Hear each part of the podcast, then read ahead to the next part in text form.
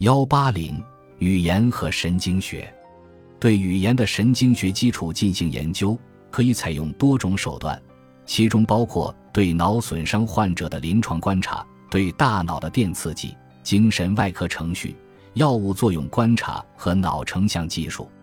本书无法对以上所有领域的发现都做详细叙述，不过我们可以介绍一些研究的样例。电刺激。在人类和动物实验研究中，微电极的使用已经有几十年的历史了。在二十世纪五十年代末，潘菲尔德等人震惊了整个心理学界。他们展示了当低压电流施加于精神外科手术病人的经典语言区域以及某些运动皮层区域时，病人的语言报告是如何受到影响的。在其中一个例子中。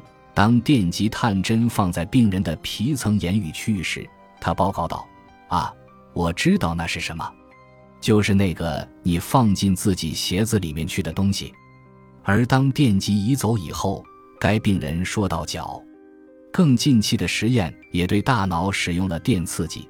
这些实验所揭示的数据在大脑和语言这两个领域都同样有趣，并支持了潘菲尔德的发现。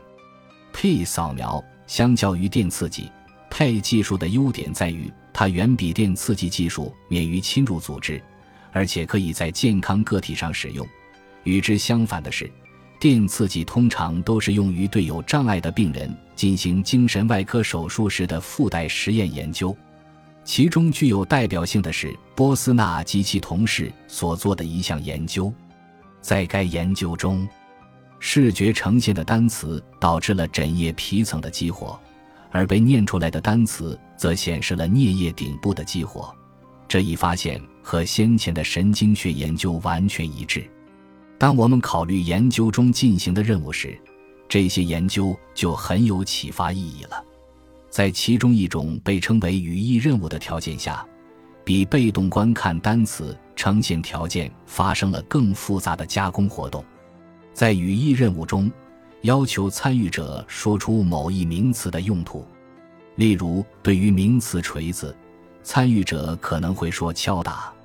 这一任务不仅仅像视觉条件那样要求对单词做被动的观察，还要求参与者接通大脑的联想语义区域。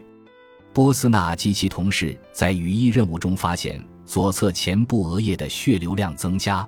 该区域在图十一点一中用方块表示，而在听觉条件下，参与者要判断单词是否押韵，比如 pound 和 lind 或者 row 和 go。这一任务需要对视觉呈现的材料进行因素分析。